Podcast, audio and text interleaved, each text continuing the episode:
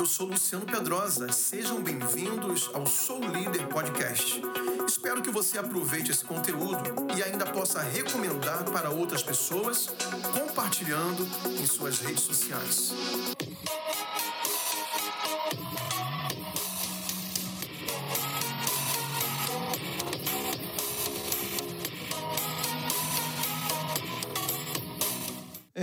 Tema é uma pergunta, e a pergunta tem uma resposta muito óbvia para mim, mas é importante eu perguntar para vocês se você acredita que tem promessas de Deus para sua vida. Você tem promessas, sim ou não? Todos nós temos promessas, né? E quando nós olhamos para a Bíblia, é um, é um livro repleto de promessas. Tem estudiosos, teólogos que dizem que na Bíblia há cerca de 8 mil promessas. Eu já vi também outros falando que 6 mil, mas sendo 6 ou 8 mil, são milhares de promessas. Nós temos a possibilidade de colecionar todo tipo, né, toda sorte, em todas as áreas, promessas de bênçãos de Deus para as nossas vidas. E Deus é um Deus, nosso Deus é um Deus maravilhoso, é um Deus bondoso, é um Deus cheio de, de graça, né? E eu quero ler o texto com vocês eu quero ler dois versículos em primeiro aqui para começar. Primeiro vai ser no livro de Números, capítulo 14, versículo 24. E o outro nós vamos ler Josué, capítulo 14, versículo 14. E nós vamos analisar um pouquinho a história de uma personagem bíblica muito poderosa que foi Caleb, tá bom? Quantos conhecem a história de Caleb? Diga amém. Então nós vamos debruçar um pouquinho sobre esse assunto e, e vamos ser ministrados pela palavra do Senhor. Antes de nós lermos, eu sei que está abrindo aí, eu queria fazer uma oração com você. Podemos orar, sim ou não? Amém. Feche seus olhos. Senhor, muito obrigado, Pai. Obrigado pela vida, obrigado por tudo que o Senhor tem nos dado.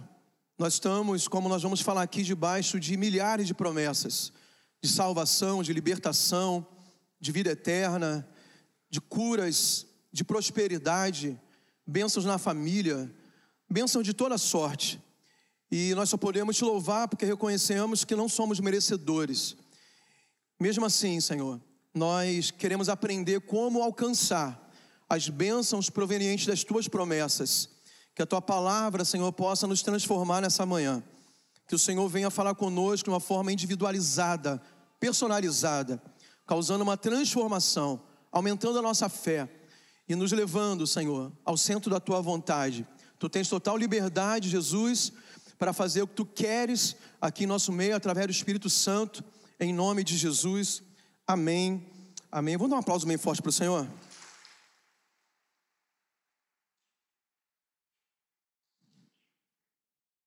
Então, Números 14, versículo 24, diz a palavra do Senhor. Porém, o meu servo Caleb, porquanto nele houve outro espírito, e perseverou em seguir-me, eu o levarei à terra em que entrou, e a sua descendência a possuirá em herança. Aqui nós vemos então Caleb recebendo uma promessa poderosa de Deus, especificamente e individual para a sua vida. A promessa está bem clara aqui que Deus o levaria à terra que ele acabara de ter entrado. Vamos lembrar a história. Né? Caleb tinha acabado de se juntar aos doze espias escolhidos por Moisés. Eram doze príncipes das tribos ali de Israel. E eles foram espiar a terra prometida. Eles estavam ali na fronteira, né, no deserto de Cades Barneia, já entrando nos limites da terra que seria a promessa de Deus para os seus filhos, para o seu povo, para Israel. Caleb estava no meio desses doze. E eles foram lá e viram tudo que Deus realmente havia prometido: uma terra que emana leite e mel, uma terra abençoada, uma terra próspera, uma terra poderosa. Entretanto, uma terra habitada, uma terra com cidades fortificadas e uma terra que, além dos habitantes normais, havia gigantes. Então eles viram a realidade, eles viram realmente tudo que Deus havia prometido, a prosperidade, uma terra próspera, frutífera, fértil, mas também viram que havia desafios grandes. E você conhece a história, né? Dos doze, apenas Josué e Caleb, volt... só, só eles dois voltaram com, com boas notícias, com fé, acreditando que era possível, de fato, eles entrarem, eles tinham que, eles poderiam atravessar a fronteira e naquele momento mesmo alcançar e tomar posse da terra prometida. E Caleb, junto com Josué, foram os únicos que creram nisso e ficaram indignados porque os outros dez não acreditavam e desanimaram o povo. Então, ele teve essa percepção, ele teve essa fé, ele teve essa atitude. E aqui no texto que nós lemos, né? Esse texto é Deus falando e testificando sobre a atitude de Caleb e de Josué, mas aqui especificamente sobre Caleb. E por causa disso, por causa da atitude que ele teve, por causa das suas palavras, por causa do seu coração, por causa da sua disposição, por causa do comportamento que ele teve no meio daquele tempo de pressão, de escolhas, de decisões importantes, ele alcança uma promessa personalizada e específica para a sua vida. É interessante nós entendermos, assim como eu falei no início, a Bíblia nos dá milhares e milhares de promessas. E quando nós temos as promessas bíblicas, são promessas coletivas. São promessas que estão à disposição de qualquer um que crê, de qualquer um que entende que a Bíblia é um livro de fé. Não é apenas um livro histórico, não é um livro que tem que fazer comparações científicas para acreditar nele, não é um livro poético, embora tenha livros poéticos, mas é a base da nossa fé. É a palavra de Deus escrita e revelada para nós. E quando qualquer um crer desse jeito, então ele fica debaixo das promessas, das milhares que há aqui. Agora, por outro lado, existem promessas que são muito específicas, que dizem respeito à minha vida, à minha situação, à minha realidade. Existem promessas que são específicas à sua vida, ao seu momento e à sua realidade. E eu não sei se você já teve experiências com Deus assim, eu creio que sim. E Deus usa outras formas também para nos dar promessas específicas. Eu já recebi várias promessas e algumas delas já se cumpriram em minha vida, que foi através de profecias. Deus levantou pessoas para falar em nome dele para mim, situações que aconteceriam na minha vida daquele ponto em diante. E muitas dessas profecias já aconteceram. Foram promessas de Deus para a minha vida.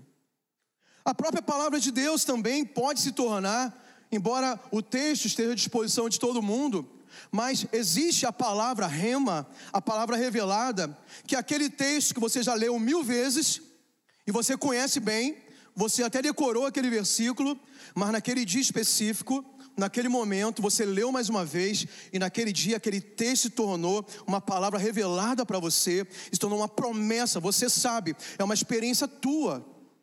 Testifica no teu espírito e naquela experiência você fala: Deus está falando comigo e eu tomo posse e eu recebo essa promessa. Houve uma situação quando eu era bem mais jovem, né? Ainda continuo sendo jovem, mas quando eu era bem mais jovem, e eu lembro o primeiro dia que eu ingressei nas Forças Armadas, a gente se apresentou e eu ingressei o meu engajamento, na verdade, engajamento não, a minha convocação foi no CPOR. CPOR é a escola de oficiais temporários do Exército Brasileiro e lá no Rio de Janeiro. A minha vida tinha sido a maior parte fora do Rio de Janeiro. Meu pai também foi militar, então a gente se mudou por vários estados. E ocasionou de quando eu tive que me apresentar no Exército, nós estávamos de volta no Rio de Janeiro, e eu tive o privilégio de entrar nessa escola que forma oficiais da reserva, mas que tem a possibilidade de cumprir um período na, na ativa como oficial do exército. E era a busca de todos que estavam ali. Né? Imagina você ser um jovem de 20, 21 anos e poder começar a sua vida profissional sendo um oficial do exército. Era uma grande oportunidade para todos nós. E eu tive essa oportunidade de entrar na escola. Aquela escola, naquele, naquele ano, eh, recebeu mais ou menos 400 alunos. E ali só entram jovens que estão se apresentando para o serviço militar, que já estão matriculados no ensino superior. Então todos eram universitários. E naquele tempo, eu tinha muitos problemas com a minha autoestima. Então, a minha autoestima era muito baixa. E isso se manifestava de diversas formas.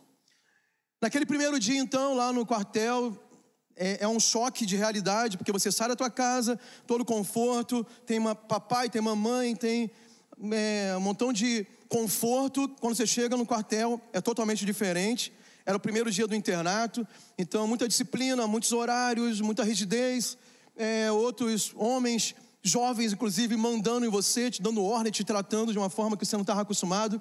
Então é um choque de realidade. E você era o primeiro dia de um internato de um mês. Então a minha cabeça estava uma luta muito grande, a autoestima já baixa, não ajudava muito.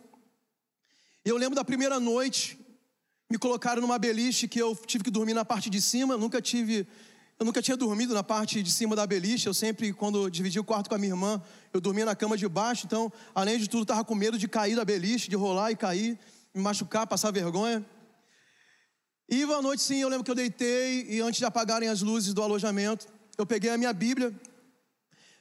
E naquele, naquele momento eu lembro que eu pensava assim: é, é o que se chama de síndrome do impostor. É você não se achar qualificado para estar naquele lugar. Eu me achava o pior de todos ali. E naquela tarde, antes, né, quando nós entramos, esclareceram as regras do jogo para gente. E eles falaram assim: vocês são praticamente 400 jovens aqui, todos em busca do mesmo objetivo, mas no final do ano, isso era janeiro, no final do ano, somente 10% vão conseguir prosseguir na carreira militar, mesmo temporário. E eu pensei automaticamente que eu jamais estaria entre os 10%, porque eu sabia a minha realidade. Eu tinha voltado para o Rio de Janeiro, depois de ter morado em muitas cidades que tinha é, instituições de ensino é, que não eram tão boas assim. Eu estudei a maior parte do tempo em escolas públicas. Peguei um período que as escolas públicas tinham muita greve. Os professores não repunham as disciplinas. E eu sabia que eu tinha déficit de muitas é, matérias e assuntos que me, me prejudicavam na competição, por exemplo, um concurso. E ali eu conheci vários outros jovens que eram alunos da UFRJ, estudavam direito na UFRJ, que era um curso super concorrido, a Federal do Rio de Janeiro, ou na UERJ, na Estadual do Rio de Janeiro, ou na PUC, ou na Gama Filho, e faculdades enormes, difíceis de entrar, e eu me olhar e falar assim, eu também sou universitário, mas eu não tenho qualificação necessária para estar aqui.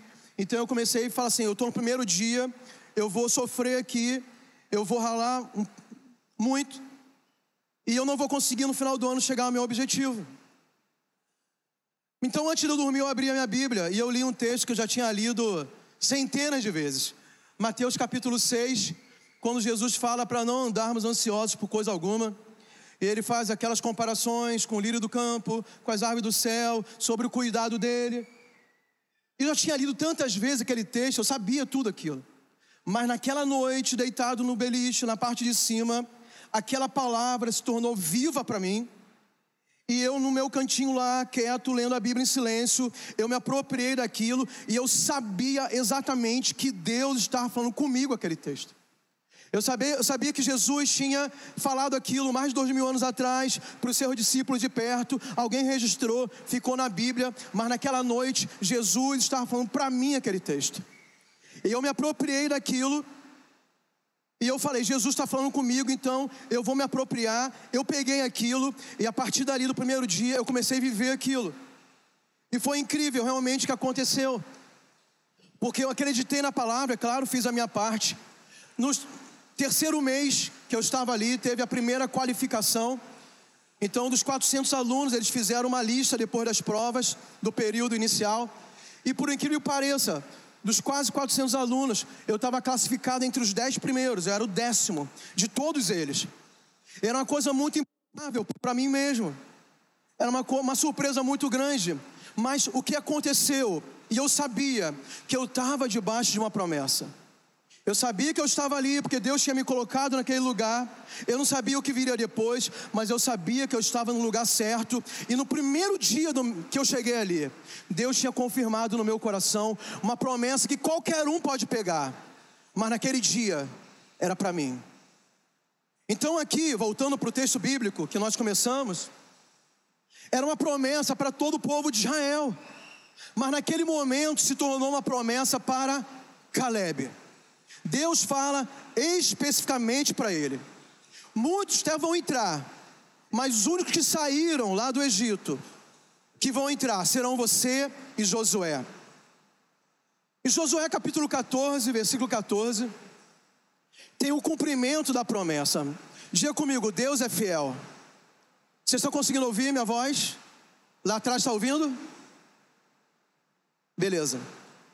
Josué capítulo 14, versículo 14. Aumenta meu retorno também, por favor, tá? Por causa do som da chuva. Obrigado. Portanto, Hebron passou a ser de Caleb. Diga assim: Este é o cumprimento da promessa. Portanto, Hebron passou a ser de Caleb, filho de Jefoné, o quenezeu, em herança até ao dia de hoje, visto que perseverara em seguir o Senhor, Deus de Israel. Amados, aqui tinha passado entre 40 e 45 anos de que Caleb havia recebido a sua promessa. E ele, aqui, já no livro de Josué, está relatado o momento que ele toma posse da promessa recebida tantos anos antes. Uma coisa que nós devemos entender a respeito das promessas de Deus é que Deus é fiel para cumprir cada uma das suas promessas. Quantos podem dizer amém? Agora, cabe a mim e a você saber esperar o tempo do cumprimento dessas promessas. Tem pessoas que desistem muito facilmente. Tem pessoas que jogam a toalha antes do tempo. Tem outros que viram as costas para o Senhor e para a Sua palavra e para o seu compromisso com Deus antes do tempo.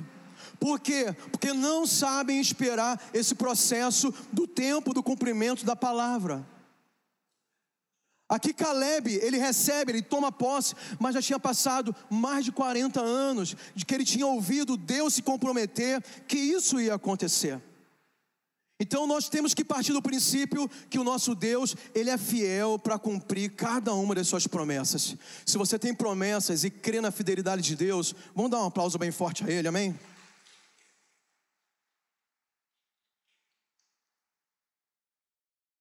Uma coisa que eu aprendo com Caleb, então, nesse texto, quando Deus faz a promessa a ele, é que Caleb, ele provoca a promessa de Deus.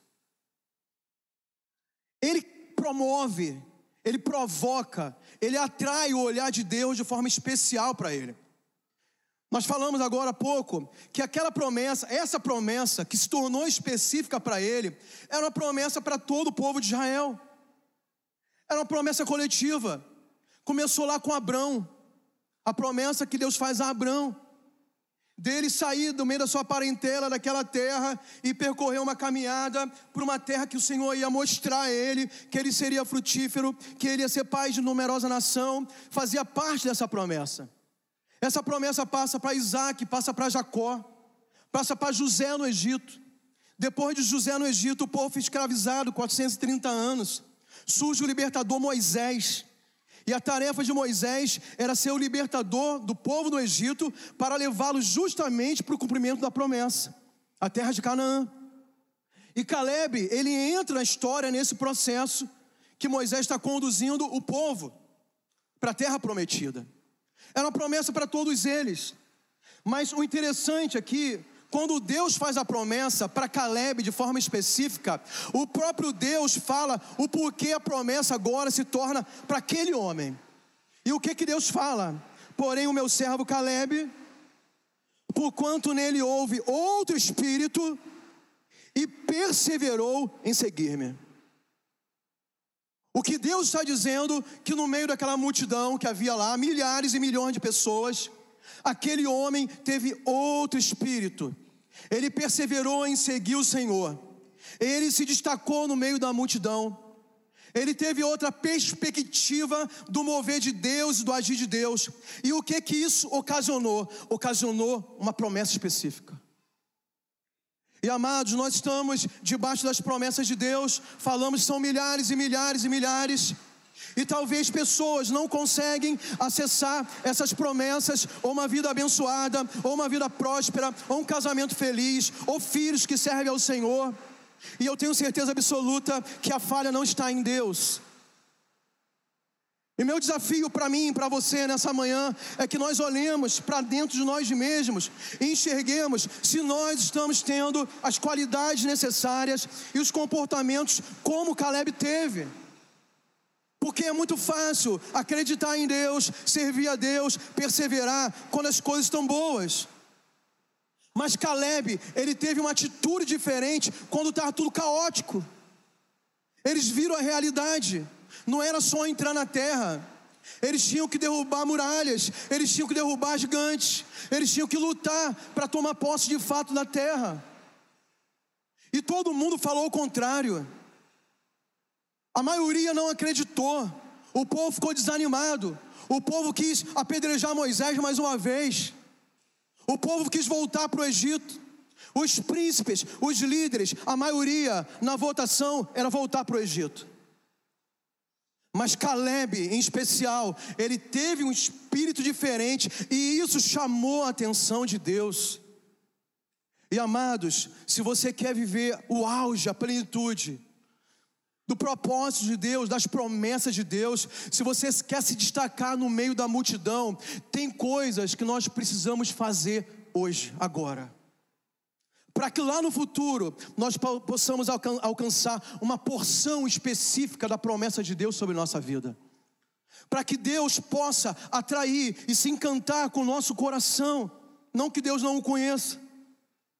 Mas são atitudes, segundo aqui o próprio testemunho de Deus, que ele fala: porém, Caleb, meu servo, houve o outro espírito nele e eu quero perguntar qual tem sido o teu espírito. Eu não estou falando do Espírito Santo, não. Falando do teu espírito. Qual tem sido o teu espírito diante das situações que você vive hoje? Das situações desafiadoras? Diante da enfermidade, diante da crise financeira, diante do problema na família, diante das, da questão nacional, da, diante da economia, diante das demais notícias, diante da desistência do, do teu semelhante, daquele que está ao teu redor. Quais têm sido as suas palavras? Como tem sido a tua linguagem? Como você tem se expressado? Como você tem vivido? Você tem atraído o olhar de Deus e Ele tem falado a teu respeito. Ele tem um espírito diferente. Ele persevera em me seguir.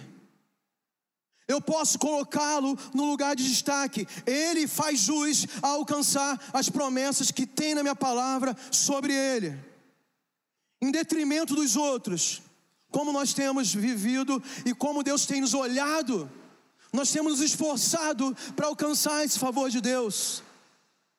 São questionamentos que nós precisamos fazer. Porque tem muito crente que tem dor de cotovelo do irmão, ah, eu estou tão tempo na igreja, eu vejo todo mundo sendo abençoado, todo mundo crescendo, todo mundo prosperando, a família dele é mais abençoada, olha como ele vive alegre, olha como ele tem tantas promessas se realizando, e eu estou na mesma, eu estou estagnado, eu estou parado, eu estou regredindo. O problema não está em Deus. Possivelmente o problema está na minha atitude, na sua atitude, que não provoca a, a promessa de Deus e o cumprimento dela sobre nós. Ao contrário de Josué e Caleb, todos os outros foram desqualificados. A caminhada teve que se prolongar por 40 anos, até que passasse toda aquela geração, com exceção dos dois abençoados, Josué e Caleb. Teve que morrer todo mundo, porque Deus iria cumprir a sua promessa, mas não sobre aqueles que descreram, mas não sobre aqueles que murmuraram mas não sobre aqueles que difamaram a terra, como diz aqui o livro de Números, mas a respeito daqueles que falaram: não, vamos em frente, vai dar certo a gente vai alcançar, Deus vai dar vitória, nós vamos destruir nossos inimigos, nós vamos vencer essa batalha, nós vamos é, receber a cura, Deus vai abrir as portas, Deus vai prosperar, a minha família vai ser salva, eu e minha casa serviremos ao Senhor, meus filhos serão poderosos na terra, eu não crio filhos para vergonha, ah, sobre, sobre toda a vergonha vai vir dupla honra, são promessas. Mas você prefere acreditar em quê? Você prefere acreditar o que diz o âncora da, do Jornal Nacional? Você prefere acreditar no influencer do TikTok? Eu prefiro acreditar nas promessas do meu Senhor. Eu preciso desenvolver esse coração como Caleb teve. Uma coisa que me chama bastante atenção a respeito disso, de Caleb ainda, e de Deus, né? Principalmente de Deus, que Deus considera muito as tuas atitudes e tuas palavras, porque Deus fala que o servo dele, Caleb, perseverou em segui-lo. Mas na, quando Deus fala isso, Caleb tinha perseverado em quê? Mal tinha começado a caminhada. Significa que Deus tinha, tinha antecipado algo que ele viu no coração de Caleb. Deus ele carimbou e garantiu que Caleb era perseverante naquela caminhada, mas não tinha começado ainda de fato. Nem terça parte, nem 10%, havia mais 40 anos pela frente. Deus leva muito a sério as tuas palavras e o teu coração. É por isso que Deus fala na Sua palavra que nós não temos que nos apressar em fazer votos, para que não façamos e deixemos de cumprir. E Ele chama isso de voto de tolo. Sabe por quê? Porque Deus leva a sério aquilo que você fala. Então nós temos que filtrar nossas palavras no momento de pressão, tenha muita calma. No momento que parece que vai, vai dar tudo errado, tenha muita calma. No momento do desespero, tenha muita calma. Não se apresse em falar. Não se, não se apresse em expressar, talvez, a dor que você sente no teu coração, porque talvez a dor vai te conduzir a falar palavras que não expressem a vontade de Deus sobre as promessas que Ele tem para você. Então, tem vezes que é melhor a gente ficar calado. Mas se for para falar, fale pela fé. Fale abençoando, fale profetizando, fale declarando vitória, fale declarando cura. Não determine o fracasso, não determine a derrota, determine a vitória. Use as tuas palavras ao teu favor, para que Deus possa testificar, Ele vai perseverar, Ele perseverou. Eu posso abençoá-lo, ele vai receber a promessa, porque ele perseverou. Mas, Senhor, ainda depois que você vê acontecendo, Deus demorou mais 15 anos, demorou mais 10 anos, demorou tanto tempo, mas Deus já tinha levado a sério o que você tinha falado e Ele viu dentro do teu coração que a sua atitude era de alguém que tinha um espírito diferente. Quantos pode dizer amém? Em segundo lugar, nós precisamos de autorização para reivindicar a promessa. No esboço original que eu fiz, eu usei a palavra autoridade, mas eu achei a palavra autoridade um pouco presunçosa para se referir a Deus, então eu troquei por autorização. Nós precisamos encontrar argumentos na palavra para termos autorização para reivindicarmos as promessas de Deus. E foi isso que Josué fez no segundo texto que nós lemos lá no livro de Josué, no capítulo 14, né? E antes do texto que nós lemos, no versículo 6, eles já estão na terra prometida, e no contexto aqui, Josué está compartilhando, está dividindo, está entregando as porções para cada tribo de Israel. E no meio daquela divisão de propriedades, Caleb procura Josué e ele fala algo com muita autoridade porque ele tinha ouvido do próprio Deus que ele tinha direito. Josué capítulo 6, Caleb fala para Josué: Tu sabes o que o Senhor falou a Moisés. Eu acho que esse tu sabes foi com muito respeito, porque Josué era líder, mas foi tipo assim: Tu sabes, o Deus assim, né? O Senhor sabe. Tu sabes o que o Senhor falou a Moisés, homem de Deus, em Cádiz Barneia, por causa de mim e de ti. E depois ele começa a discorrer tudo o que tinha acontecido lá em Números capítulo 14. Então a gente vê por que Caleb tinha tanta ousadia para reivindicar algo diante do seu líder naquele momento em que estava sendo compartilhadas as terras, porque ele tinha autorização para reivindicar. Porque já tinha acontecido tudo. Ele tinha ouvido a promessa. Ele tinha perseverado na caminhada com Deus durante 40 anos, e naquele momento de decisão, onde os espias olharam a terra e voltaram para trazer o relatório, ele teve um espírito diferente. Ele teve o discurso que estava no coração de Deus. E ele alcançou naquele momento o favor de Deus. Entenda que existem situações na nossa vida, né? O, o, os advogados, os, os formados em direito, eles têm uma situação lá que eles falam o fato e o direito. Então tem coisas que nós teremos de direito e teremos de fato. Quando Deus fala para Caleb, ele já estava na terra prometida, por direito. Quando ele pisa na terra prometida, ele fala assim: agora esse direito vai se tornar um fato, porque eu recebi lá atrás, e Deus não é homem para que minta, nem filho do homem para que se arrependa. Eu posso reivindicar porque Deus falou, Ele prometeu, e Ele começa a discorrer toda a promessa e todo o porquê da promessa. E amados, nós precisamos aprender isso. Isso aqui, mais uma vez, não é presunção. Isso aqui não é justiça própria, entenda? Não é justiça própria. Isso aqui é você andar pisando, com todo respeito, é você caminhar sobre a palavra de Deus. O que que salmista escreve? Lâmpada para os meus pés é a tua palavra e luz para o meu caminho. Quando você anda na palavra, já viu aqueles jogos, aquelas brincadeiras que você vai andando e vai acendendo a luz? Você vai andando no escuro, vai acendendo a luz e você vai encontrando o um caminho. O caminho da bênção, o caminho do cumprimento das promessas estão justamente aqui, ó. Então, quando eu tenho a atitude que Deus espera de mim, e eu não estou falando de justiça própria, mas quando eu começo a andar nos princípios da palavra e nas promessas da palavra, eu posso abrir a palavra e falar: Deus, não é mais Josué, tu sabes o que o Senhor me prometeu. E eu estou precisando agora. Se for o teu tempo, eu estou pronto para receber. E amados, nós podemos, sabe, sem presunção alguma, sem arrogância nenhuma diante de Deus, nós podemos fazer uso da palavra dEle. Essa palavra que eu estou pregando é muito, muito, muito para o meu momento.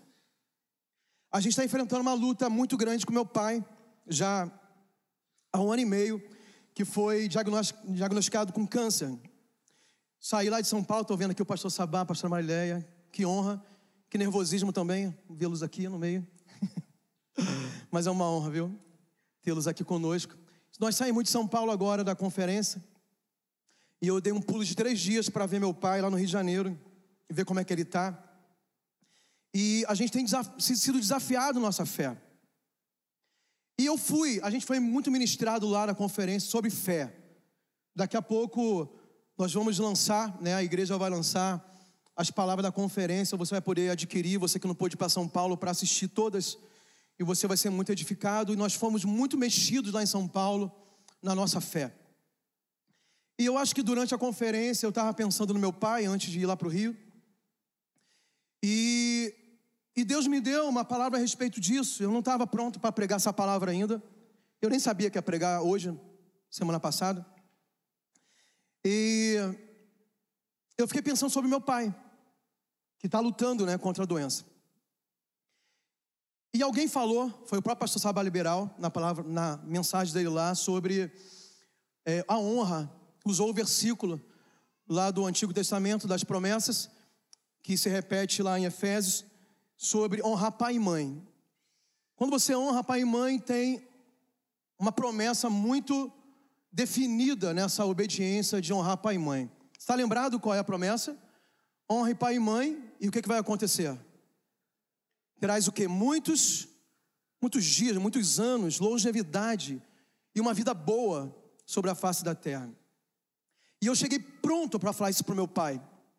Aí domingo à noite, eu já estava no Rio, a gente ficou em casa, a gente, né, a gente passou só dois dias lá, fizemos uma oração lá na casa do meu pai, e eu falei, pai, tem uma promessa sobre a sua vida, porque eu vi o meu pai sendo filho, e eu conheci poucos filhos que honraram tanto seus pais como meu pai.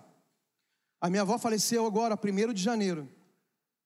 E ela estava assim, há muito tempo já com dificuldade de saúde, eles moravam longe, Rio de Janeiro, São Paulo, Belo Horizonte. as distâncias são muito longas. E meu pai foi um filho que honrou o pai dele, que faleceu bem antes, e honrou a minha avó até o último dia, e eu vi isso. Eu acompanhei o histórico do meu pai. É uma história de, de família bem difícil, mas meu pai decidiu honrar em vida o pai dele e a mãe dele. E domingo agora eu falei, pai, você tem essa promessa sobre a sua vida. Então você pode, você tem direito, né, pela graça de Deus, pela misericórdia de Deus, você tem direito de orar sobre isso, porque nós vimos você honrando seus pais. Então nós vamos orar sobre isso. Nós vamos, além de todas as outras promessas de cura na Bíblia, mas essa é muito clara para mim na vida dele. Eu falei, então usa isso, pai.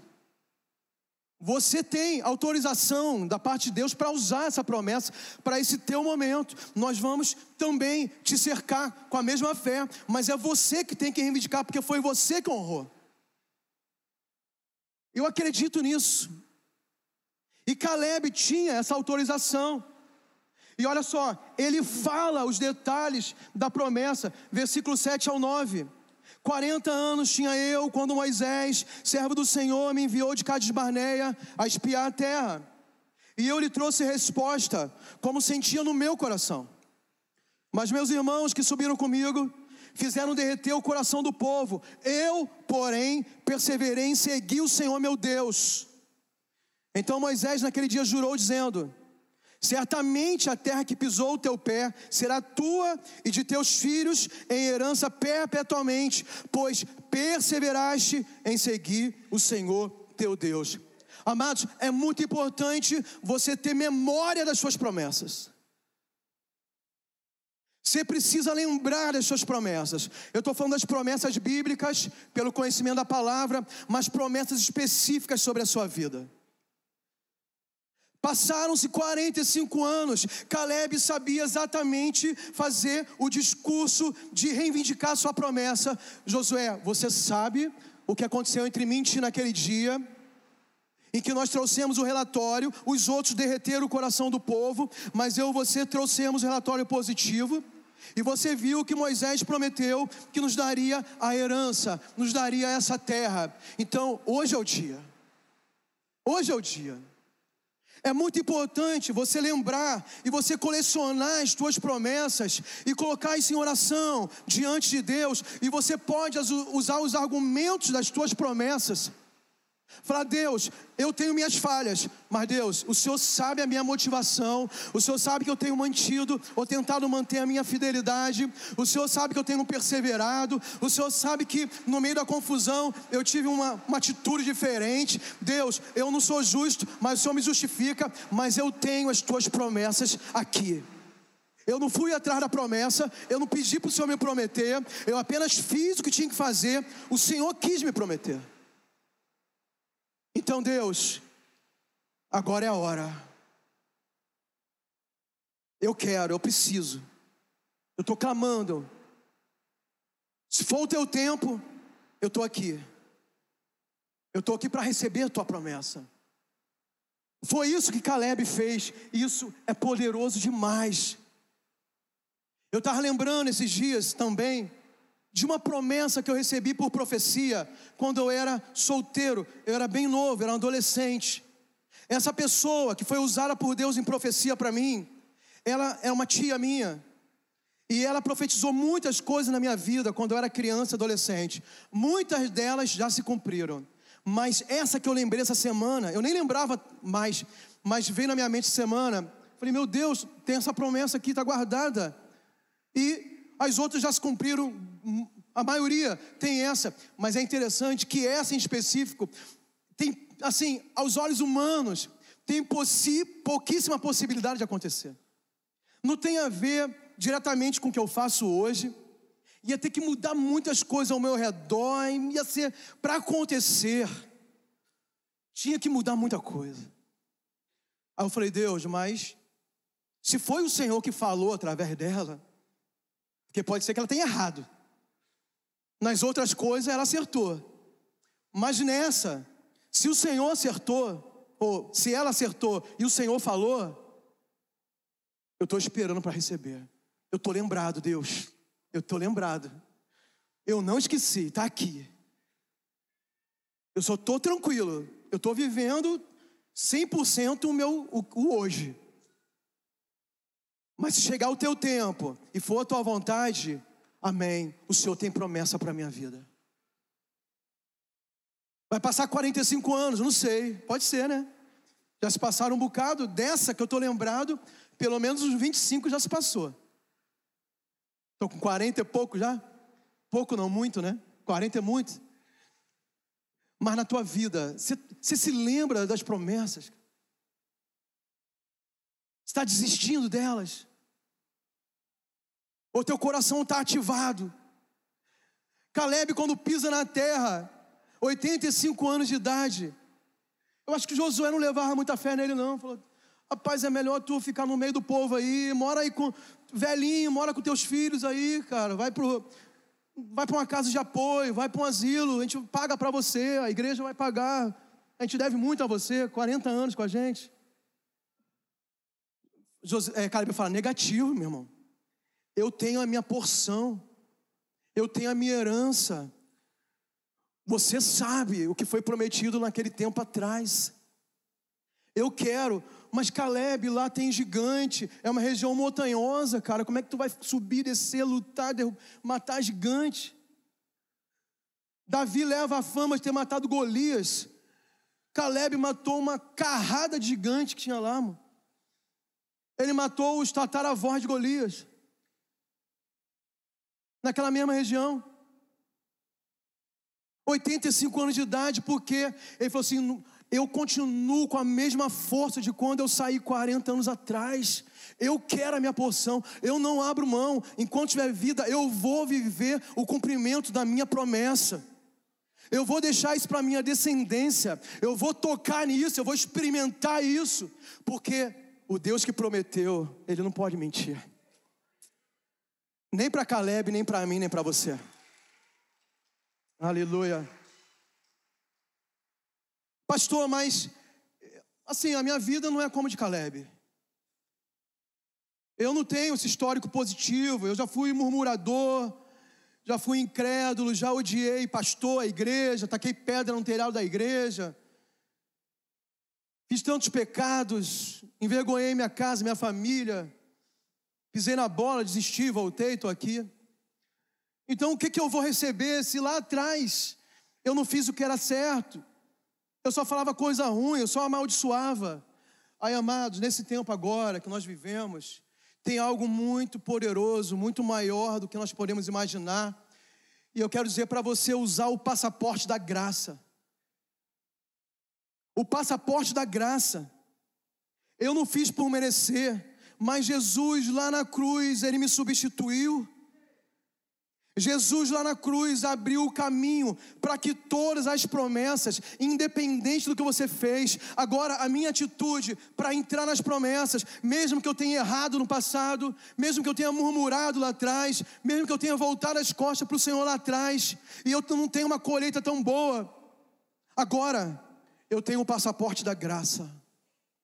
Eu tenho a confiança que o propósito da morte de Jesus na cruz foi para substituir os meus pecados, as minhas falhas, as minhas fraquezas, as minhas desistências, a minha falta de fé, para que eu possa viver a plenitude da promessa de Deus. Isso é incrível. Isso é maravilhoso.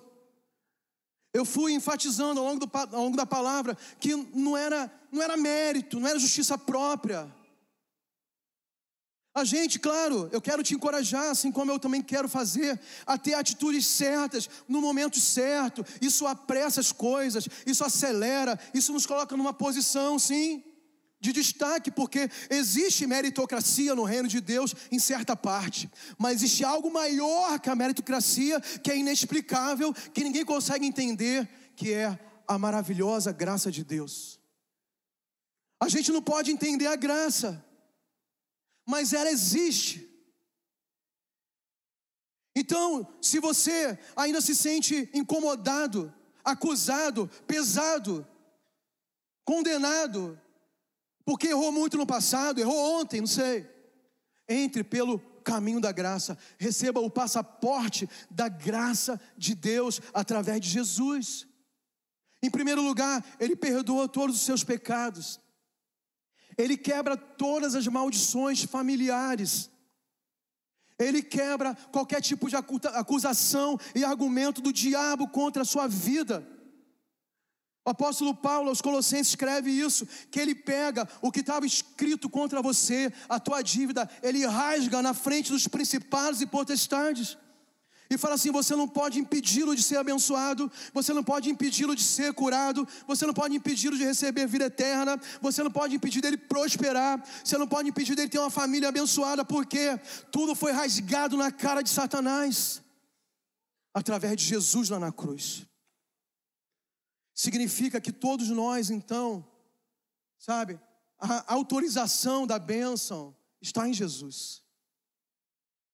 Para Jesus, de fato, o filho pródigo, né? Pequei contra o céu e contra ti. Se me achares digno de ser chamado pelo menos um de seus empregados, eu vou voltar para casa. Aí o pai, a graça, né? Aí o pai que estava esperando por esse momento, fala: Poxa, cara, quando é que você ia entender que era só você querer voltar? Que o, o churrasco, o rebanho, estava te esperando aqui para a gente celebrar. Que eu tinha um anel reserva para colocar no teu dedo de novo.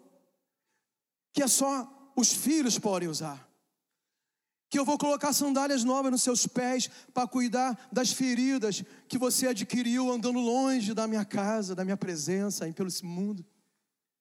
Que eu vou te dar roupas limpas e novas. Que eu vou colocar veste de santidade em você. É a graça. Aí o outro irmão fala assim: oh, mas ele não merecia. Ele abandonou. Ele gastou tudo. Tudo, tudo o quê? Não, o pai não gastou tudo, não. Ele gastou a parte dele. O pai tem muito mais. O pai tem riquezas insondáveis, abundantes, inesgotáveis. Ele não gastou tudo, não. Ele gastou aquela parte que o pai tinha lhe dado. Mas quando ele volta, ele tem tudo de novo disponível de forma ilimitada. E Deus pode fazer isso comigo e contigo. Então, irmãos, eu quero nessa manhã te encorajar você lembrar das promessas. Lembrar das promessas. E reivindicar. Se é necessário você se achegar a Deus de novo, falar: Deus, eu não posso chegar diante de ti de qualquer maneira. Eu vou chegar em arrependimento. Mas você pode falar: Senhor, olha, olha para mim através de Jesus. Olha para mim através do sacrifício do teu filho porque na tua palavra diz: se isso acontecer, eu estou justificado, o preço está pago.